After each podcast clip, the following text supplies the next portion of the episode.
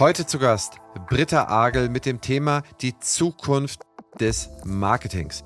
Sie ist Direktor für Demand Generation bei Spriker.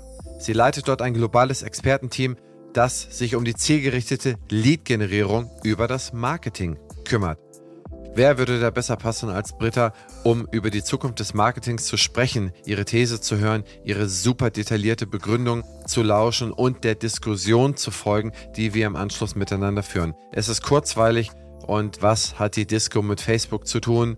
Das klärt Britta auf, aber auch noch so viele andere Dinge in der Entwicklung des Marketings und in der Fortschreibung der Entwicklung des Marketings ist ein Must-Have für diejenigen, die sich noch ein paar Jahre mit dem Markt beschäftigen wollen, die noch ein paar Jahre sich mit Patienten beschäftigen wollen, mit Mitarbeitern beschäftigen wollen. Das heißt, wer Interesse daran hat, sein Kundenerlebnis, sein Patientenerlebnis auf das nächste Jahrzehnt vorzubereiten, der sollte hier unbedingt reinhören. Mein Name ist Christian Enrize, ich bin Host und Geschäftsführer der Opti Health Consulting und freue mich auf dieses spannende Interview. Viel Spaß! Herzlich willkommen zum Praxisflüsterer Podcast Staffel 8 Zukunft der Zahnmedizin, die Thesen der dentalen Vordenker. Zu Gast ist die Creme de la Creme aus Implantologie, Parodontologie, Finanzen, Marketing und vielen anderen Bereichen. Sie stellen ihre Thesen auf, begründen sie und im Anschluss diskutieren wir sie. Lass dich von den bahnbrechenden Ideen dieser visionären Köpfe inspirieren, bereite dich und deine Praxis auf die Zukunft vor und werde nachhaltig noch erfolgreicher. Partner der Staffel ist die BFS. Die Zukunft des Marketing? Wer digital kein emotionales Kundenerlebnis aufbaut, hat zukünftig keine Chance mehr, mit Marketing erfolgreich zu sein. Wir wollen über die Zukunft des Marketings sprechen. Trotzdem lohnt sich ein ganz kurzer Blick zurück. Auch wenn es im ersten und zweiten Jahrhundert schon Beispiele gibt von Logos oder Slogans, der Begriff Marketing wurde erstmals im 20. Jahrhundert in US-amerikanischen Universitäten eingeführt und seitdem verwendet. Wir werden jetzt nicht von da an uns das Ganze angucken, was die Entwicklung angeht, aber generell wichtig zu verstehen ist, dass wir in den 80er Jahren den USP erfunden haben. Das heißt, da gab es eine stärkere Wettbewerbsorientierung und Unternehmen haben ja, sich damit beschäftigt, was unterscheidet sie denn eigentlich von ihren Wettbewerbern und wie können sie das stärker herausstellen. In den 90ern hat man das dann noch ein bisschen stärker ausgereizt mit der Umfeldorientierung. Das heißt, man hat nicht nur auf die Wettbewerber geschaut, sondern man hat auch auf ökologische, politische, technologische oder auch gesellschaftliche Veränderungen reagiert und hat das in seine Marketing-Messages mit eingebunden. Ab den 2000er Jahren kam dann so langsam die Dialogorientierung auf, also nicht mehr das Unternehmen ruft in den Markt hinein und wenig kommt zurück, sondern hier gab es dann erste Kommunikationsmechanismen, wie zum Beispiel E-Mails, wo dann auch Konsumenten auf das Unternehmen reagieren konnten. Ab 2010 spricht man von einer Netzwerkorientierung. Das heißt, wir haben das Web 2.0, das Internet zum Mitmachen, die sozialen Netzwerke und eben auch das Unterhalten über Unternehmen, wo das Unternehmen nicht direkt beteiligt ist. Heute generell steht der individuelle Mensch so stark im Mittelpunkt, so wie noch nie zuvor. Und genau das wollen wir jetzt uns ein bisschen genauer anschauen. Das Internet hat eben vollkommen neue Möglichkeiten für Marketing geschaffen und das hat auch dazu geführt, dass auf Konsumentenebene andere Erwartungshaltungen an das Unternehmen herangetragen werden.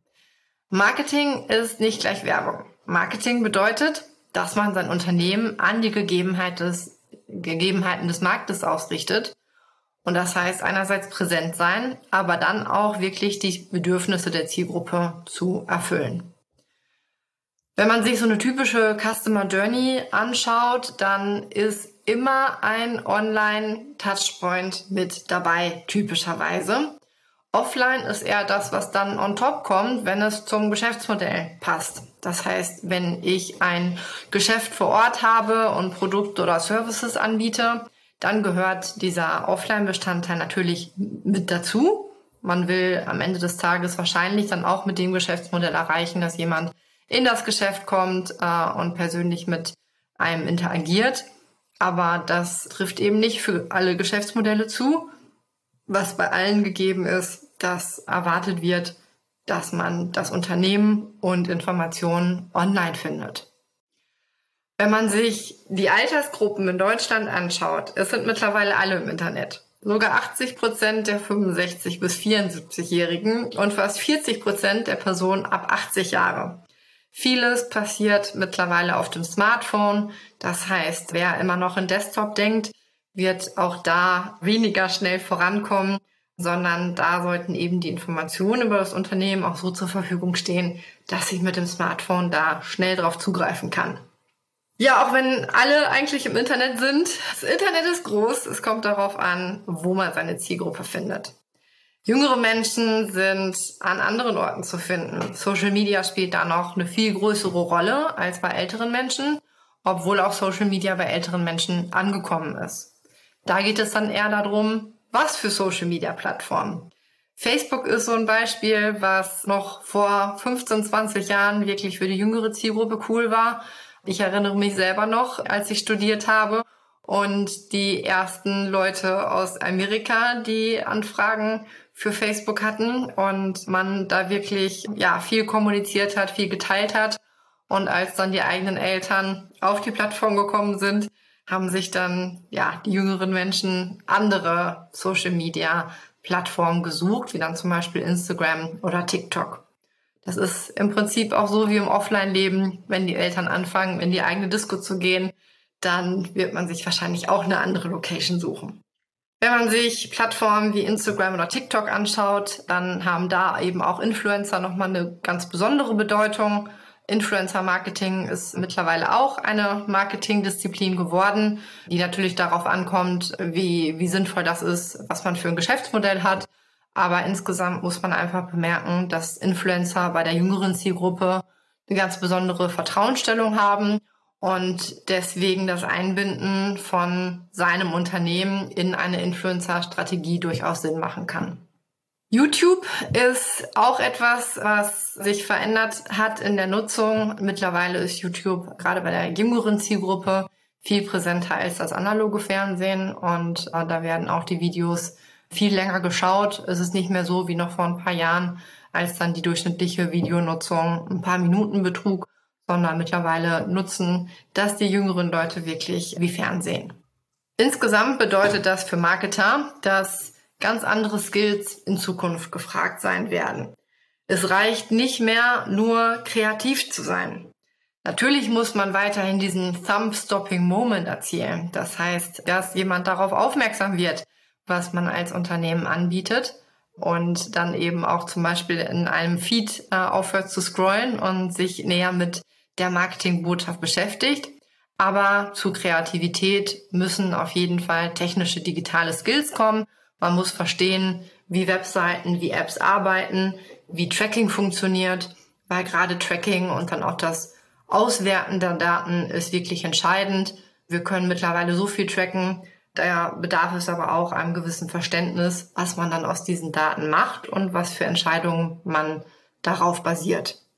Diese Daten führen aber auch dazu, dass viel mehr Personalisierung möglich ist und auch das hat wieder zu einem Shift geführt, dass es mittlerweile erwartet wird. Gucken wir uns nur Netflix oder Spotify an. Da gibt es so viel Auswahl auf den Plattformen. Da erwarte ich als Konsument mittlerweile, dass Netflix und Spotify verstanden haben, was denn eigentlich meine Lieblingsinhalte sind und die mir auch direkt vorschlagen, ohne dass ich mich erstmal in die ganze Datenbank einarbeiten muss. Auch bei Zalando sieht man das auf der Webseite, auf der App wird versucht, immer spitzere Einstiegspunkte zu schaffen. Das heißt, ich muss nicht erst noch auswählen, möchte ich eigentlich für Damen shoppen oder für Herren shoppen, sondern je nachdem, wie ich vorher schon mit der Website, mit der App interagiert habe, wird mir da ein ganz schnellerer Einstiegspunkt geboten. Im Marketing muss man sich eben auf immer kürzere Innovationszyklen einstellen und man muss im Prinzip immer schauen, wo ist seine Zielgruppe und wie sollte man darauf reagieren. Das ist auch die gute Nachricht. Das ist etwas, was sich nicht ändert. Man braucht weiterhin Verständnis von seiner Zielgruppe und muss das eben genau analysieren, damit man da quasi die Zeitenwende nicht verpasst, wenn neue Kanäle aufkommen, wo sich seine Zielgruppe befindet. Ein Beispiel, was das verdeutlicht, ist, wenn man sich das Berufsbild des Growth Hackers anschaut. Growth Hacking ist so ein Begriff, der sich in den letzten Jahren nochmal durchgesetzt hat, der genau das Bild von einem Marketer zeigt, der sich nicht auf einen Kanal festlegt, sondern im Prinzip kontinuierlich schaut, was könnten neue Strategien sein, wie kann ich die schnell ausprobieren, wie kann ich schnell herausfinden, ob das Erfolg bringt oder nicht. Und wenn eben der Erfolg sich nicht einstellt, wieder ganz schnell weiterzieht und wieder was Neues ausprobiert. Das heißt, sich als Marketer oder auch als Unternehmen auf einen Kanal, auf eine Disziplin zu konzentrieren, das wird einen nicht in den Erfolg führen. Insgesamt, egal ob man ein großes oder ein kleines Unternehmen ist, eine gut gepflegte Webseite mit einer emotionalen User Experience ist schon mal grundlegend für eine Marketingerfahrung. Die Webseite muss gefunden werden. Da kommen dann Disziplinen wie SEO und SEA ins Spiel, wo aber sich auch geändert hat und was noch viel stärker kommen wird in den nächsten Jahren, ist der Bereich Voice Search. Man sieht schon jetzt, dass sich die Art der Fragestellung oder die Suche verändert hat. Wo man vor ein paar Jahren noch eher so Stichpunkte eingegeben hat bei Google, sind das jetzt immer mehr direkte Fragen was ist das beste Café in Düsseldorf? Und man erwartet dann auch, dass Google eine Antwort gibt. Und Google versucht das schon immer mehr mit den Snippets, die direkt am Anfang der Seite schon zu finden sind, wo dann auch die Antwort direkt in der Suchergebnisseite steht, anstatt dass man erst auf die Webseite gehen muss.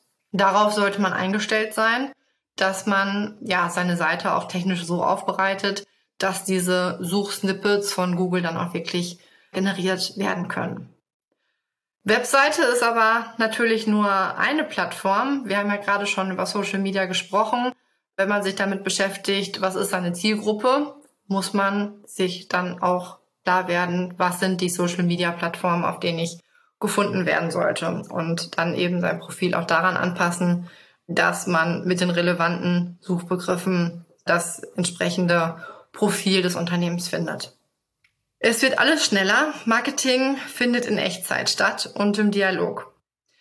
Kunden erwarten schnelle Reaktionen, sie erwarten Transparenz und sie erwarten auch Partizipation. Es ist eben nicht mehr, was wir eben schon hatten, das Unternehmen kommuniziert in den Markt und dann passiert nichts, sondern Kunden interagieren mit dem Unternehmen, Kunden sprechen über das Unternehmen mit anderen Konsumenten und das findet alles sehr, sehr schnell statt. Das zeigt sich einerseits an der Art und Weise, wie Kunden Kontakt aufnehmen wollen. Kunden nutzen immer mehr digitale Channel. Da muss man sich als Unternehmen darauf einstellen. Es reicht nicht, irgendeine Telefonhotline zu besetzen, weil viele Kunden auch gar nicht mehr anrufen wollen, sondern sie nutzen eben den digitalen Channel, der für den Konsumenten gerade bequem ist. Und wenn das gerade der Twitter-Channel ist, an den eine Frage gerichtet wird, dann ist das der Twitter-Channel. Da braucht es einfach ein konstantes Monitoring, um sowas nicht komplett unbeantwortet zu lassen. Der andere Punkt hierbei ist Feedback und Bewertung.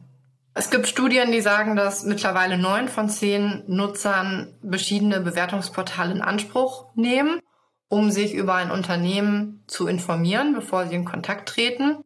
Und das ist gleichzeitig Chance und Risiko für ein Unternehmen. Es kann eine ganz große Chance sein, weil man eben auch hier wieder zeigt, dass man bereit ist, mit den Konsumenten in Interaktion zu treten und auf solche Bewertungen auch reagiert und vor allen Dingen auch schlechte Bewertungen dann kommentiert und lösungsorientiert agiert. Aber wenn man eben auf solche Bewertungen nicht reagiert, kann das ja ganz schnell in die andere Richtung kippen. Nicht nur der Nutzer, der seine Bewertung nicht wahrgenommen sieht, sondern auch andere Nutzer, die auf den Bewertungsportalen unterwegs sind und eben auch mitbekommen, dass ein Unternehmen solche Bewertungen stehen lässt, kann davon eine negative Erfahrung mit sich tragen. Wir haben gesagt, Transparenz ist immer wichtiger. Gerade jüngere Leute erwarten da sehr viel Information, was ein Unternehmen auch preisgibt. Und das zeigt sich auch in der Erwartungshaltung, dass viel mehr im Sinne von Sinnstiftung erwartet wird. Viele Unternehmen zeigen ja mittlerweile schon, dass sie sozial unterwegs sind, dass sie etwas für die Umwelt tun. Das ist ein Bereich, mit dem man sich als Unternehmen positionieren kann.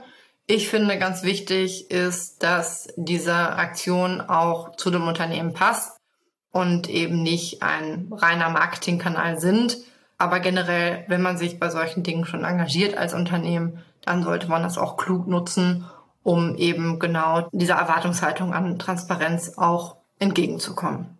Dann sprechen wir noch einmal über Content Marketing. Auch das ist ein Begriff, den die meisten schon kennen. Hier geht es darum, dass Werbeinhalte immer weniger gewünscht sind, so wie es vor ein paar Jahren noch war, wo eben plakative Werbeaussagen getätigt wurden und die auch genutzt wurden. Und heutzutage geht es aber viel mehr darum, Beratung und Expertise zu geben. Und da sieht man immer noch, dass viele Unternehmen sich scheuen, so ein Wissen herauszugeben, obwohl man sich genau dadurch differenzieren kann. Wenn man dieses Wissen im Unternehmen behält und das eben nicht online zur Verfügung stellt, dann verpasst man da einfach Potenzial, um seine Konsumenten schon ganz früh abzuholen und auch Vertrauen zu schaffen. Content Marketing ist nicht nur schriftlich, sondern was eben auch immer stärker kommt, sind äh, Videoinhalte. Wir haben eben schon über YouTube gesprochen. Erklärvideos auch über Produkte und Unternehmen werden immer stärker herangezogen, auch von der älteren Zielgruppe. Und das kann eben auch nochmal ein Differenzierungsfaktor sein, um sich persönlich und als Experte zu positionieren. Als kurze Zusammenfassung. Marketing ist digital. Offline ist optional und nur für die Offline Geschäftsmodelle bestimmt. Ansonsten, wer digital nicht findbar ist, nicht aktuell ist, nicht transparent ist, nicht persönlich ist, der wird in Zukunft nicht mehr erfolgreich sein. Es geht um Daten, fast alles ist trackbar, man muss genauer bestimmen, was man eigentlich machen will, man muss seine Ziele genau abstimmen und dann eben auch schauen, was sind die Plattformen, an, an denen ich präsent sein muss, an denen ich dann auch auf meine Konsumenten reagieren muss. Und ansonsten Geschwindigkeit ist alles, es bewegt sich alles enorm schnell. Man muss seine Zielgruppe kennen und dann eben auch schon immer einen Schritt voraus sein, um zu schauen, wie kann ich ja mit meiner Zielgruppe mitgehen, ja, möchte sie an der Stelle nicht verpassen. Wo wir gerade von der Zukunft sprechen, die BFS ist eines der führenden Health Tech Unternehmen auf dem deutschen Gesundheitsmarkt. Was ich besonders spannend finde, ist ihr Digital Health Dialogue. Hier werden die Gesundheitsthemen der Zukunft aufgelistet und gemeinsam diskutiert. Auch ich bin dabei und stelle meinen Gästen daraus Fragen, wie zum Beispiel, wie wird die Digitalisierung dein Arbeiten verändern oder wie ticken die Patienten und Patientinnen von morgen. Mach mit und trage deinen Teil dazu bei, die Digitalisierung patientenfreundlich und praxisnah zu gestalten, damit die Medizin von morgen zum Vorteil für alle wird. Zu finden ist diese unter meinebfs.de-dhd. Ich wiederhole, meinebfs.de dhd.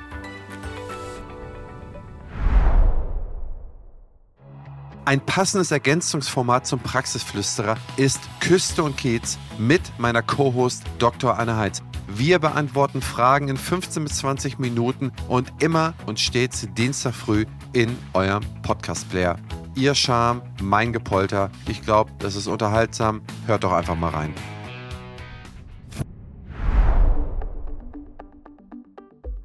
Liebe Britta, vielen Dank, dass du dir Zeit genommen hast, heute mein Gast zu sein. Sehr gerne, Christian. Ich freue mich, dass ich dabei bin. Ja, du hast ja eine interessante These aufgestellt und die auch ja sehr umfangreich begründet. Und ich möchte direkt mal an der Stelle einsteigen. Und zwar sagst du, wir brauchen emotionalisierten Content. Sonst werden wir in Zukunft eigentlich gar nicht mehr unsere Kohorten, also unsere Leute, unsere Patienten ansprechen oder die Leute ansprechen, die man eigentlich erreichen möchte.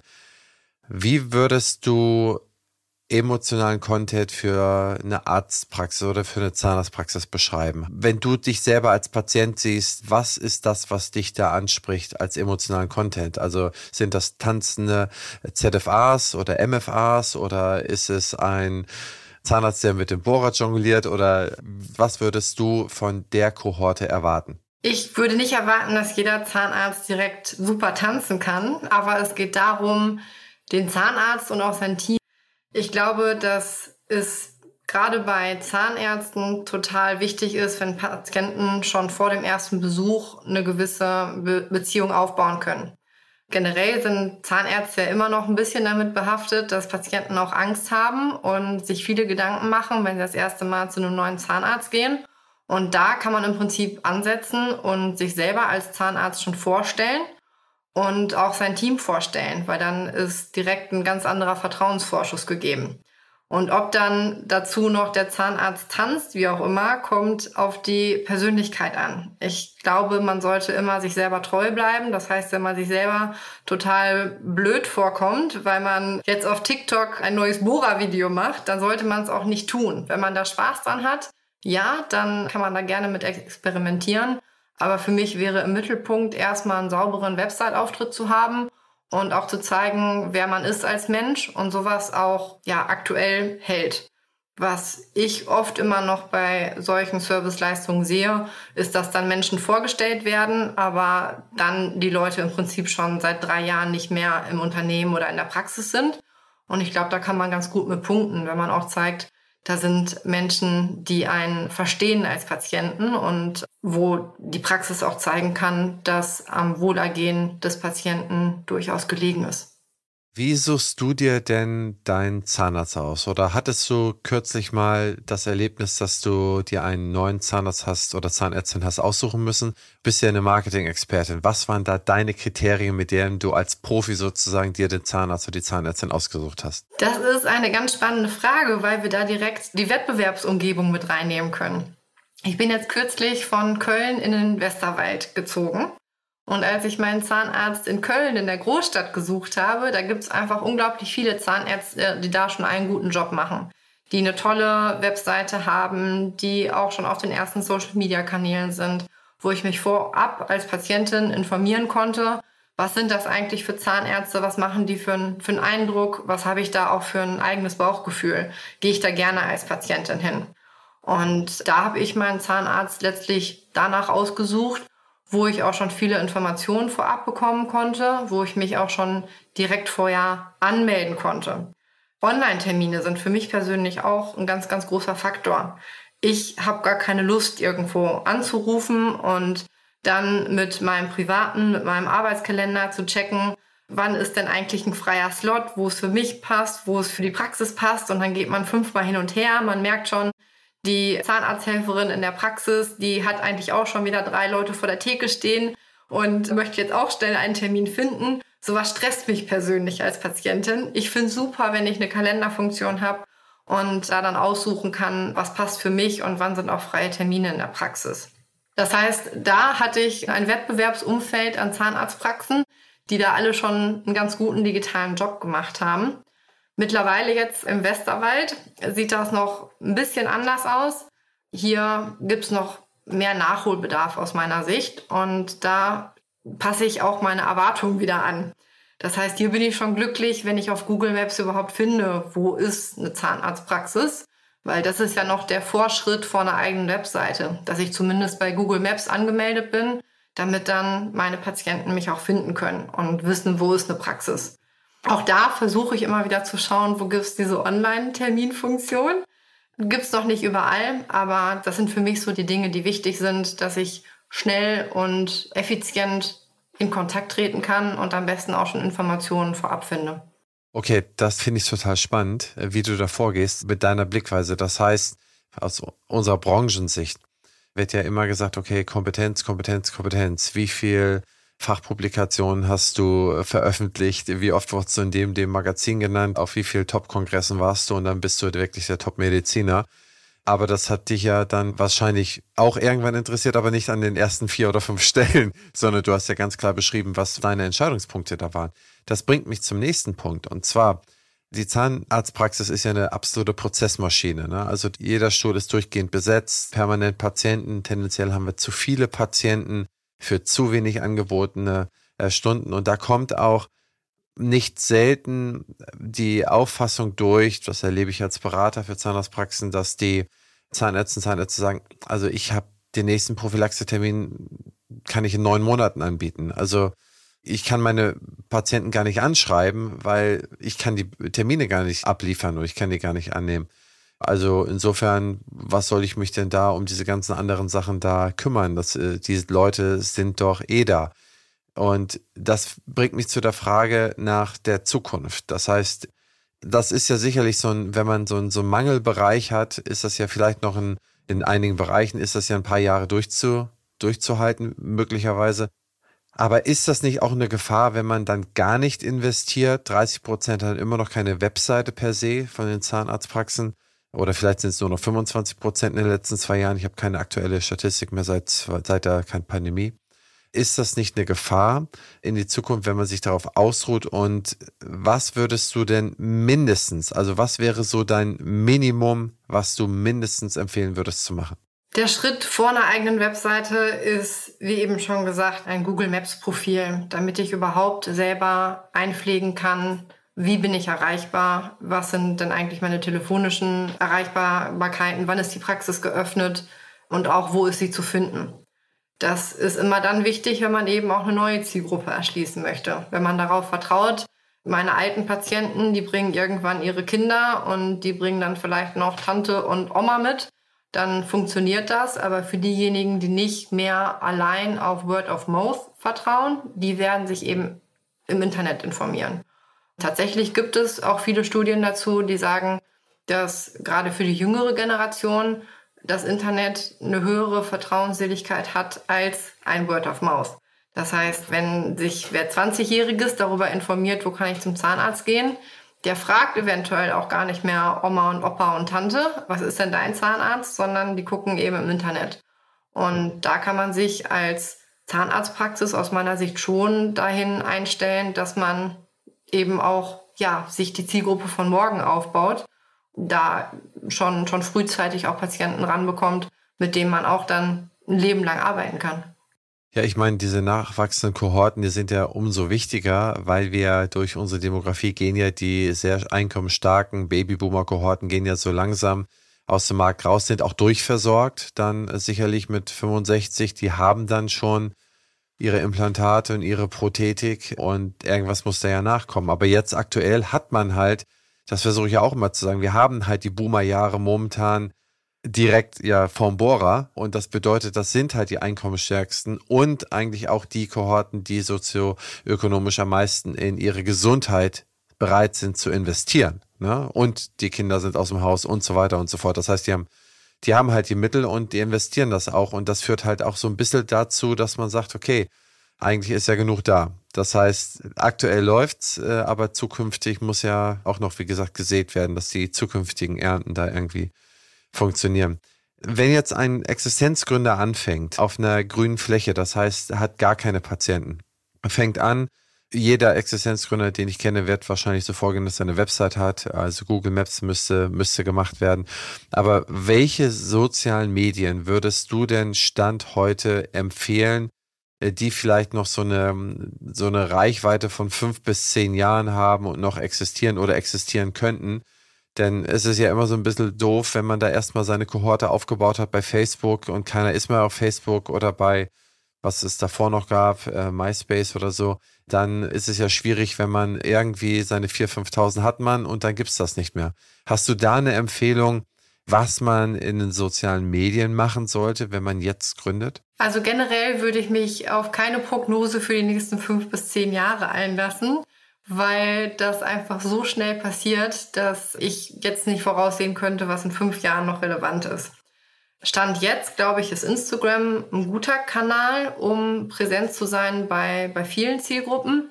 Instagram ist ja auch mit Facebook verbunden. Das heißt, wenn man Facebook noch mitnehmen möchte, auch gerade für die ältere Generation, ist das relativ leicht machbar, dass man auch Inhalte einfach auf beiden Plattformen posten kann. Aber Instagram ist schon ein guter Kanal, um einerseits Informationen zu geben, aber sich auch persönlich darzustellen. Das heißt, würdest du denn per se als Zahnarzt TikTok oder so, würdest du das erstmal für dich rausnehmen? Da kommt es wirklich auf die Persönlichkeit an. Wenn man sich damit wohlfühlt, dann gerne damit experimentieren. Wenn man aber selber schon das Gefühl hat, man macht sich da gerade zum Horst, würde ich es lassen, weil das dann genau die gegenteilige Reaktion hervorrufen wird. Und was auch nicht zu unterschätzen ist, es geht immer um Kontinuität. Das heißt, wenn ich ein lustiges TikTok-Video mache, wo ich mit meinen Zahnarzthelferinnen den Bohrer tan tanze, dann ist das toll.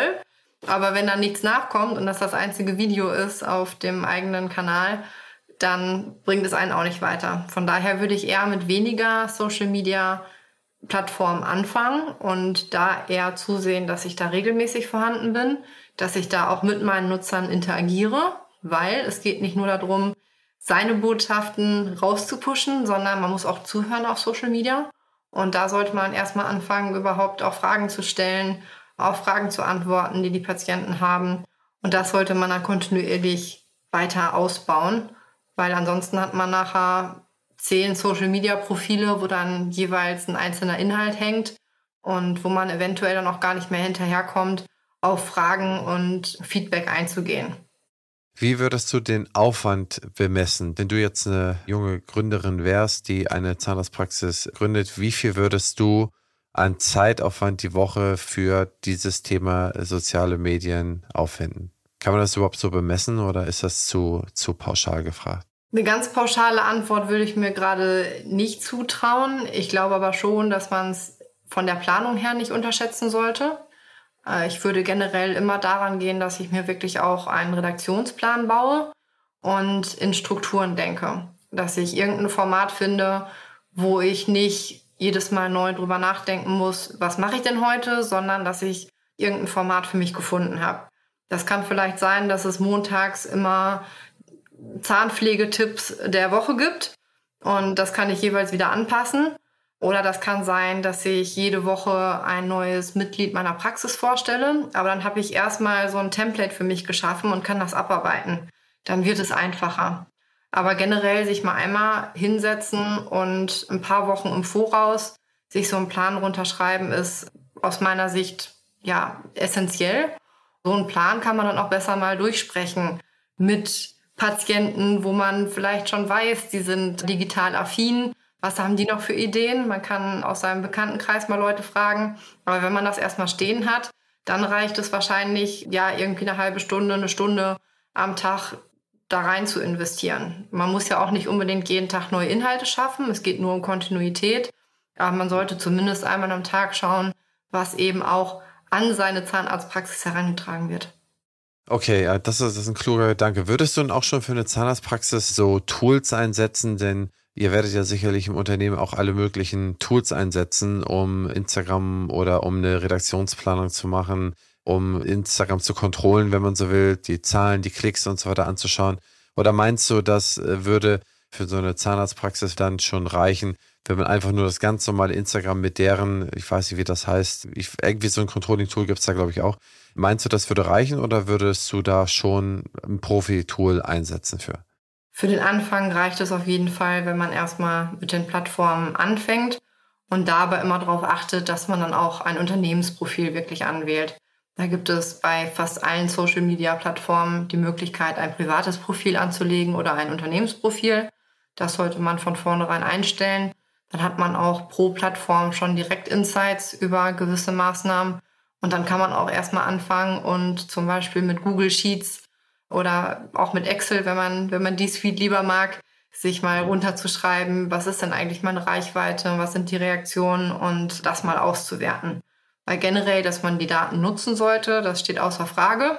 Und dann kann ich eben gucken, was fanden denn die Leute spannender, wenn ich meinen Zahnpflegetipp der Woche gegeben habe oder wenn ich wieder neues Mitglied vorgestellt habe aus meiner Praxis. Und das kann mir dann wieder neue Ideen liefern, was ich dann ja als nächsten Evergreen auch erstellen möchte. Ah, das ist auch eine coole Idee. Ich habe es zum Beispiel noch nie gemacht für unser Unternehmen. Deswegen findet man auch wahrscheinlich so viele Kaffeetassen, die immer wieder von einer anderen Perspektive fotografiert werden. Sehe ich aber auch bei, bei Zahnarztpraxen so. Aber das heißt, du würdest, wenn du einen Redaktionsplan hast, du würdest dann sozusagen schauen, wie weit ist die Reichweite in welcher Zeit Du wirst dir wahrscheinlich aufschreiben, welche Uhrzeit hast du es gepostet, dass man, vielleicht gibt es da, da auch Unterschiede. Postest du es nachts oder postest du es mittags, ja? Und dann würdest du immer weiter sozusagen auf die Spitze hin optimieren, dass du sagst, okay, das, was am besten läuft, davon mehr, alles andere schneidet man ab. Das heißt, du würdest dann sozusagen auch am Ende des Tages so einen Redaktionsplan dann weiterentwickeln, umschmeißen, um, umplanen, wenn die Zahlen es hergeben. Genau, das ist ein, das sollte ein lebendes Dokument sein. Ich würde nur nicht zu schnell auf Rückschlüsse gehen. Man sollte schon erstmal genügend Daten sammeln. Das heißt, wenn ich zweimal meinen Zahnpflegetipp rausgehauen habe und da haben jetzt noch nicht genug Leute drauf interagiert, kann man da eben statistisch relevant noch nicht sagen, was, was da jetzt funktioniert hat oder nicht. Aber wenn man mal sechsmal diesen Zahnpflegetipp gemacht hat und das mit einem anderen Format vergleicht, kann man da schon auch gucken, was, was hat denn eigentlich zu mehr Interaktion geführt. Ja, okay, das macht Sinn. Okay, das heißt, das sind dann die sozialen Medien. Wenn wir uns da mal weiter bewegen, dann haben wir sozusagen nach Google Maps, nach der Webseite, nach den sozialen Medien, haben wir eigentlich schon mal eine relativ gute Coverage für die Praxis erreicht. Jetzt geht's ja um das Erlebnis. Du hast gesagt, für dich wäre ein tolles Erlebnis, wenn du, bevor du in die Praxis gehst, schon mal wüsstest, wer sind der oder die Behandler und was ist das Team. Was einige Praxen machen, ist, die schicken zum Beispiel so ein kleines äh, Willkommenspaket nach Hause. Vielleicht mit so einer Zahnpastaprobe und hier, äh, wir freuen uns, dass, dass sie kommen. Wie würdest du als Nicht-Zahnmedizinerin, und das ist mir besonders wichtig, man geht mit Angst rein, hast du ja gesagt. Irgendwie eine gewisse Angst hat man ja. Ich habe Schmerzen, es wird vielleicht gebohrt, ich kriege eine Spritze in den Mund, das ist immer unangenehm.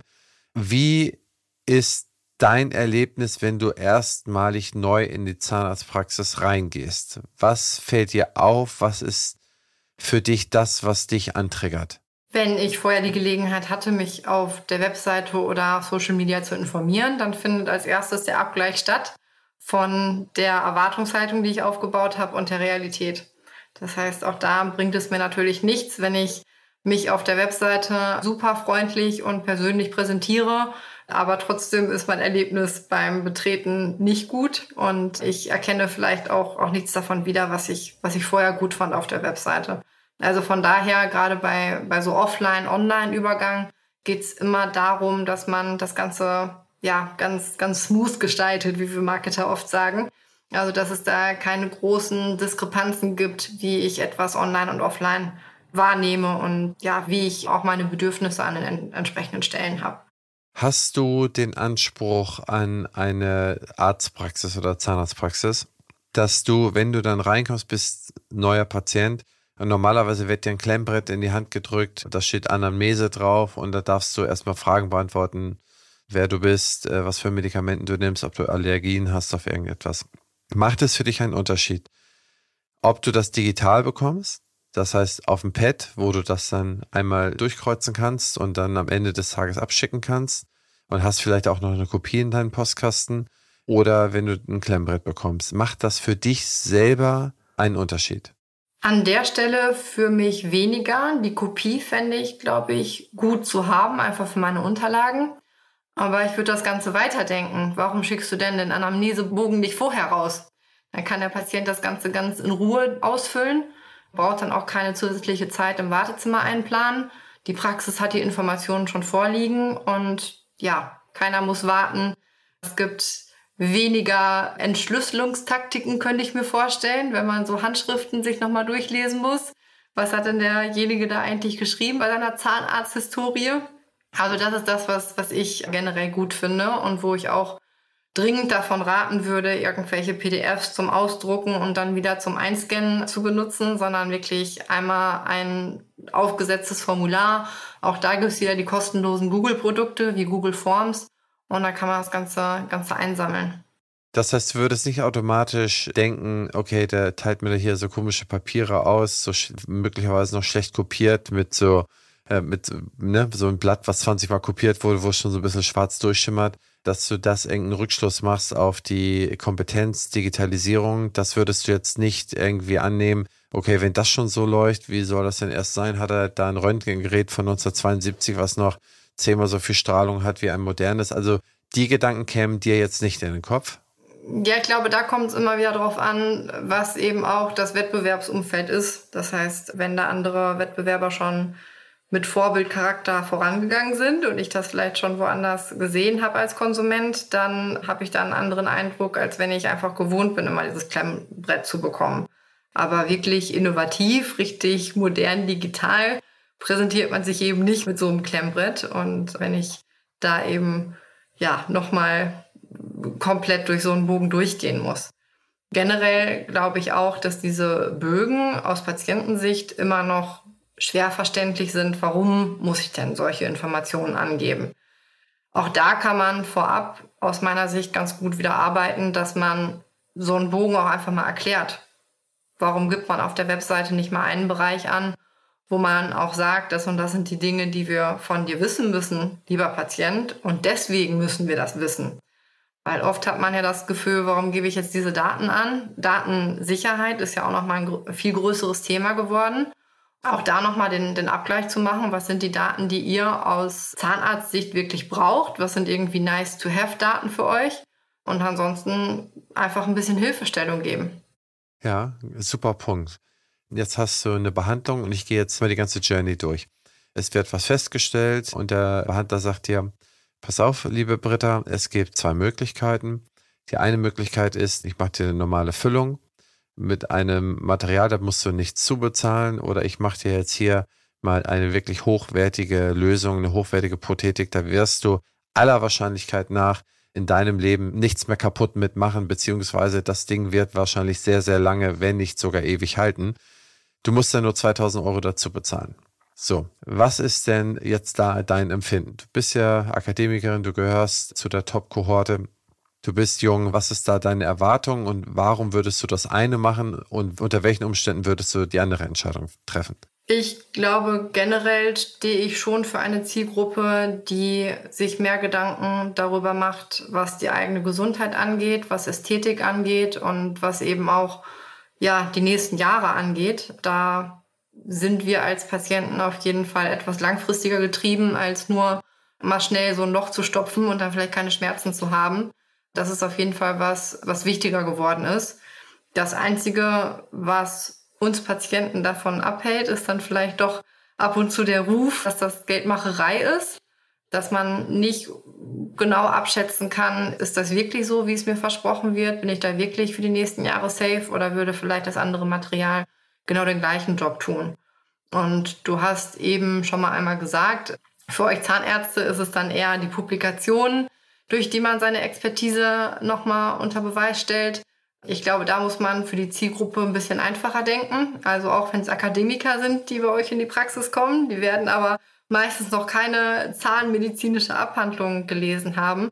Von daher dieses Expertenwissen dann so begreifbar zu machen an verschiedenen Stellen, damit man auch wirklich das Vertrauen hat, das Material ist das, was mich die nächsten Jahre dann, dann auch weiterbringt und wo ich dann weniger Sorgen mit haben werde. Ich glaube, je transparenter man da dran geht an solche Entscheidungen, desto besser ist es. Eventuell kann man auch damit arbeiten, dass man verschiedene Patienten mal zu Wort kommen lässt. Bei Füllungen weiß ich nicht, wie viele Jahre man dann abwarten müsste, bevor man dann Patienten auch zu seiner eigenen Meinung befragen könnte. Aber an anderen Stellen könnte das was sein. Ich denke jetzt nur mal an Angstpatienten, wo es ja auch mittlerweile viele Möglichkeiten gibt, die, die anders zu behandeln. Warum lässt man nicht mal so einen Angstpatienten zu Wort kommen? Wie hat er die Behandlung empfunden? Hat er nachher nichts gespürt davon, wie dann vielleicht das, das Loch gestopft wurde oder was ansonsten gemacht wurde? Das kann dann nochmal ein weiteres Vertrauensverhältnis bilden, zusätzlich zu quasi nur der Arztmeinung, sondern je mehr ich wahrnehme, ja, andere Patienten waren auch zufrieden, dem kann ich vertrauen, desto weniger werde ich wahrscheinlich bei zukünftigen Entscheidungen das Ganze hinterfragen. Das heißt, der wesentliche Punkt ist für dich da Vertrauen, dass du das Vertrauen hast, dass das für dich die beste Lösung ist, die dann gemacht wird. Und dann wärst du auch bereit, sozusagen diese Lösung zu finanzieren. Genau, Vertrauen und Transparenz. Transparenz ist was, was auch die jüngere Zielgruppe immer, immer stärker treibt. Die wollen gut informiert sein, die wollen Informationen haben. Und diese Informationen muss man dann zielgruppengerecht aufbereiten. Das heißt, dann ist es vielleicht nicht die zahnmedizinische Abhandlung, aber dann ist es vielleicht wirklich nochmal eine verständlich aufbereitete Tabelle, die ich auf meiner Webseite bereitstelle, wo ich nochmal sehe, was sind die Kosten, was sind auch die Implikationen, damit ich auch gut vergleichen kann. Ich glaube, oft wird auch zu schnell davon ausgegangen, dass man, wenn man da auf dem Stuhl sitzt, eine Entscheidung treffen kann. Aber gerade die Zielgruppe von morgen, die möchte informiert in solche Entscheidung reingehen. Das heißt, wenn die mit Preisen plötzlich konfrontiert werden, dann können die das vielleicht gar nicht in Verhältnis setzen. Wir sind gewohnt als Konsumenten auch Preise zu vergleichen. Vielleicht möchte ich auch wissen, was kostet das Ganze denn bei dir in der Zahnarztpraxis und was kostet das in der Zahnarztpraxis in der Straße gegenüber. Auch da kann ich ja ein Gefühl dafür bekommen, ist das am Ende des Tages dann doch eine Abzocke oder sind das einfach die Preise, die ich für eine gewisse Leistung und für ein gewisses Material zum Beispiel erwarten kann. Auch das verstehe ich. Und du würdest da auch so transparent umgehen, dass du das alles auch auf deine Webseite packst, auch die Patientenmeinung zu, also wenn ein Angstpatient da mal was sagt und so weiter, das würdest du dann sozusagen auch da veröffentlichen. Das hört sich schon für mich an, wie ich es eigentlich noch so gut wie gar nicht gesehen habe. Das heißt, du würdest deine ganze Kommunikation schon sehr öffentlich machen. Ne? Also du würdest eigentlich so fast alles, was dein Unternehmen, was deine Zahnarztpraxis ausmacht, würdest du sozusagen versuchen, transparent und vertrauensaufbauend im Web darzustellen, so dass man sich am besten über die Zeit, über, wenn genug Content drin ist, über jede Behandlung mit jeden Auswirkungen transparent informieren kann, die hier angeboten wird. Das wäre aus meiner Sicht ideal. Nicht vergessen, dass man das Ganze aktuell halten muss, wenn man nachher ganz viel Content aufgebaut hat, aber vieles von den Information ist dann am Ende nicht mehr relevant, dann führt es wieder zum Vertrauensverlust. Aber generell aus meiner Sicht ist Transparenz und die persönliche Ansprache das Entscheidende. Wenn man Patienten zu Wort kommen lässt, natürlich immer die Einverständniserklärung abholen. Aber da sind Konsumenten auch mehr und mehr mit vertraut, dass sie eben solche Testimonials auch abgeben. Okay, bevor ich zu meiner letzten Frage komme, welche Trends siehst du generell im Marketing die nächsten Jahre? Welche technischen Trends? Gibt es etwas, wo man sagen muss, okay, hier mal aufpassen, da könnte sich was entwickeln, ob das jetzt, jetzt sich durchsetzt oder nicht?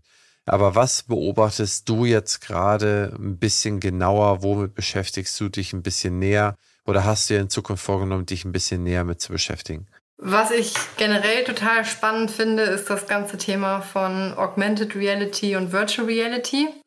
Da gibt's ja gerade sehr viele spannende Projekte.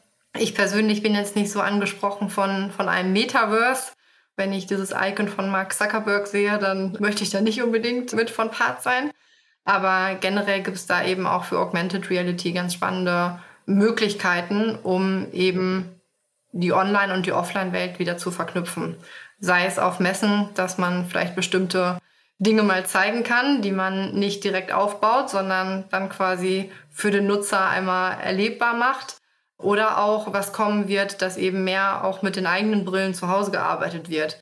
Vielleicht ist es ja in Zukunft sogar möglich, dass ich als Patient mit meiner Augmented Reality Brille schon mal vorher mir die Praxis angucken kann. Und ich sehe dich schon vorher auf dem Stuhl sitzen und weiß schon genau, wie ich mich fühle und ja, kann, kann da in dem Moment schon ein ganz anderes Vertrauen wieder aufbauen. Nee, oh ja, okay, cooler Trend. Ja, ja, man verfolgt das ja immer mit dem Metaverse und wieder, wieder wo was ist tatsächlich so richtig was habe ich da auch noch nicht erlebt. Das ist ja eine Idee, wie man es nutzen kann, die Augmented Reality. Ne? Eine Idee. Gut, meine letzte Frage ist, und wir haben das schon so ein bisschen angestriffen, da geht es um die Patientinnen von morgen. Und wenn du vier oder fünf oder vielleicht auch nur drei Attribute, die dir so spontan einfallen, zu den Patienten von morgen sagen müsstest, welche wären das?